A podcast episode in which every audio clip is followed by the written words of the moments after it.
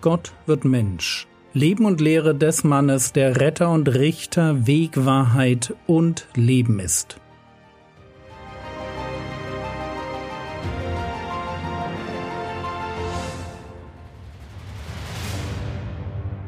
Episode 231 Vom falschen Sorgen Teil 2 wir stecken in der Bergpredigt und wir haben uns in der letzten Episode damit beschäftigt, dass Gott uns das Zersorgen verbietet.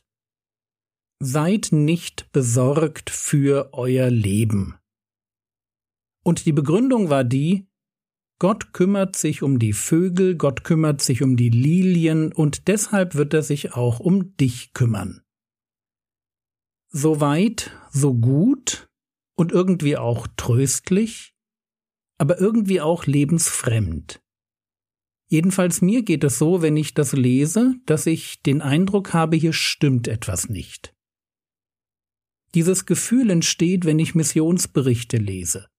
Und zwar nicht die von den Missionaren, die es geschafft haben und alt geworden sind, sondern von denen, die vorher gestorben sind. Hier mal ein Beispiel.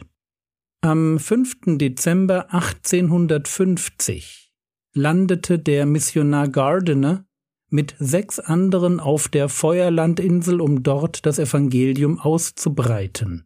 Doch die Ureinwohner erlaubten ihnen nicht, ihr schmales Boot zu verlassen, um sich Nahrung zu suchen oder zu evangelisieren. Die kleine Gruppe wartete auf Nachschub durch ein Schiff. Doch der Nachschub kam zu spät. Alle Missionare verhungerten. Wie kann das sein, dass hier Menschen ganz offensichtlich zuerst nach Gottes Reich trachten, alles aufs Spiel setzen und am Ende erleben müssen, dass Gott sie nicht versorgt? Ich hoffe, dass ich nicht der Einzige bin, der sich so eine Frage stellt. Und um das auch ganz am Anfang zu sagen, es sind solche Fragen, die meinen Glauben stark gemacht haben. Weit davon entfernt, Zweifel zu schüren, finde ich es wichtig und richtig und lehrreich, wenn wir alle Fragen stellen, die sich uns aufdrängen. Ich möchte deshalb Mut machen, Fragen zu stellen und gute biblische Antworten zu suchen. Es lohnt sich wirklich. Zurück zu unserer Frage. Wie kann das sein, dass hier Menschen ganz offensichtlich zuerst nach Gottes Reich trachten alles aufs Spiel setzen und am Ende erleben müssen, dass Gott sie nicht versorgt. Hat Jesus bei der Sache mit den Vögeln und den Lilien ein wenig übertrieben? Und die Antwort ist etwas vielschichtiger als ein simples Ja oder Nein. Das ist übrigens häufig bei Antworten auf Lebensfragen so. Und wenn wir die Frage beantworten, warum es sein kann, dass Missionare verhungern, müssen wir uns zuerst den Kontext anschauen. Über welches Thema redet der Herr Jesus in Matthäus 6? Antwort Er redet über Sorgen. Genau genommen redet er darüber, warum es falsch ist, sich über die Zukunft zu zersorgen. Und im Blick auf das falsche Zersorgen gibt der Herr Jesus die Antwort mit den Lilien und den Vögeln. Wir haben unsere Zukunft nicht in der Hand, sollen auch nicht so tun, als ob sollen auf keinen Fall glauben, dass viel Besitz uns eine Sicherheit gibt, die wir bei Gott nicht finden würden. Das ist der Kontext. Mehr Sicherheit, als Gott sie uns geben kann und geben will, wenn wir zuerst nach seinem Reich trachten, gibt es nicht. Aber, mal wieder so ein Aber, wo man hinhören muss. Jesus verspricht seinen Zuhörern nicht, dass ihr Leben einfach wird, wenn sie nur Gott vertrauen. Er begründet, warum man sich nicht zersorgen soll und warum die Liebe zum Mammon falsch ist. Aber Jesus verheißt seinen Zuhörern kein sorgenfreies Leben, wenn sie Gott dienen. Ich hoffe, ihr versteht mich. Wir dürfen die beiden Themen, Thema 1, warum ist es falsch, sich über die Zukunft zu zersorgen, und Thema 2, was kann ich als Christ grundsätzlich vom Leben erwarten? Wir dürfen die beiden Themen nicht miteinander vermischen. In Matthäus 6 geht es nur um das erste Thema. Warum ist es falsch, sich über die Zukunft zu zersorgen? Aber natürlich ist Jesus auch im Blick auf das zweite Thema völlig klar. Nur spricht er über das zweite Thema nicht in Matthäus 6. Er spricht an anderer Stelle davon.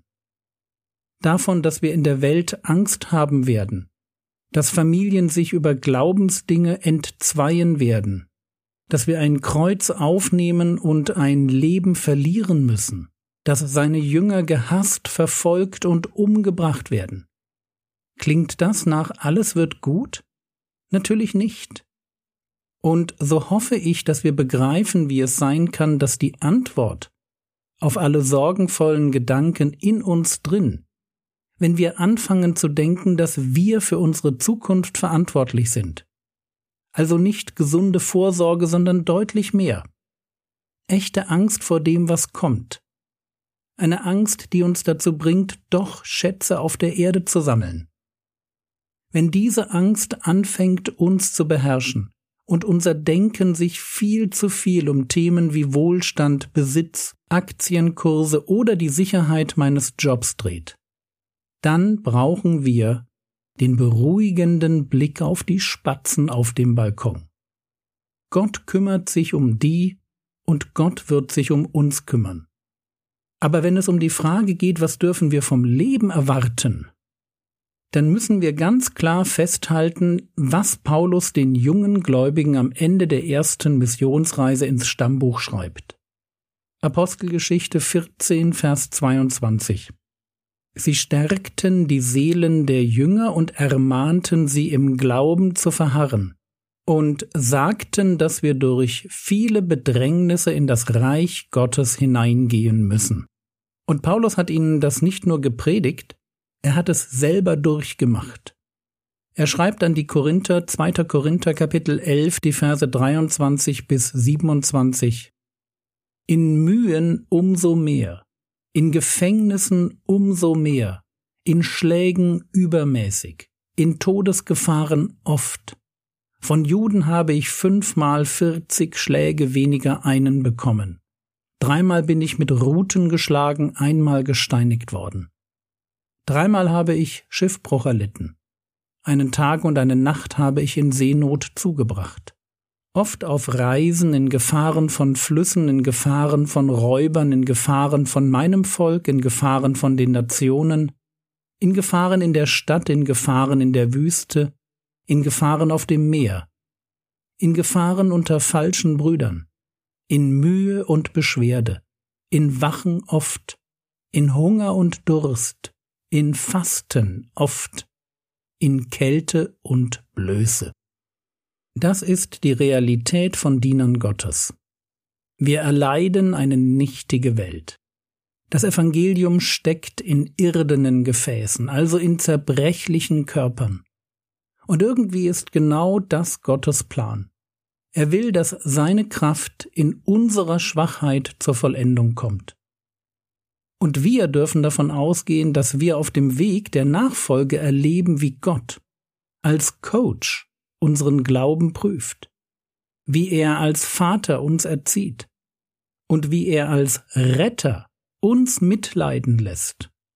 Leid wird für uns als Christen in diesem Leben eine normale Erfahrung sein.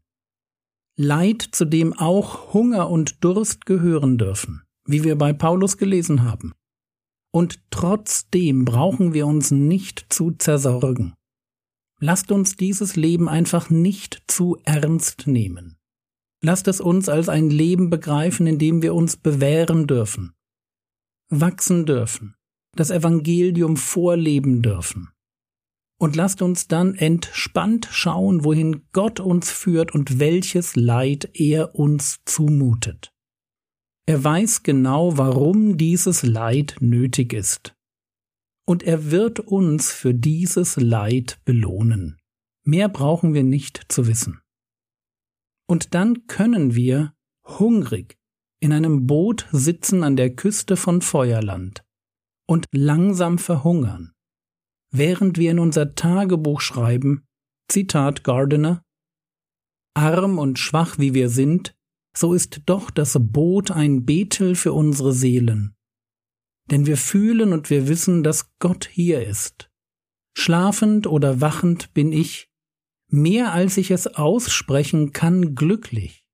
Groß und wunderbar ist die Güte meines gnädigen Gottes zu mir. Ich hungere und dürste nicht, obwohl ich schon fünf Tage lang nichts gegessen habe. Und wir merken, kommt das Leid, kommt die Gnade. Und mit ihr kommt Gott selbst. Und er ist unser größter Segen mitten im Leid.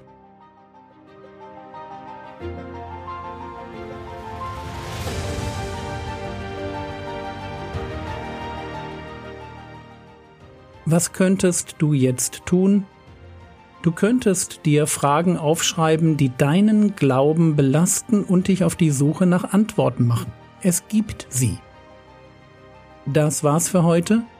Wenn du Fehler in der Aufnahme oder im Skript findest, melde dich bitte. Ich freue mich darüber.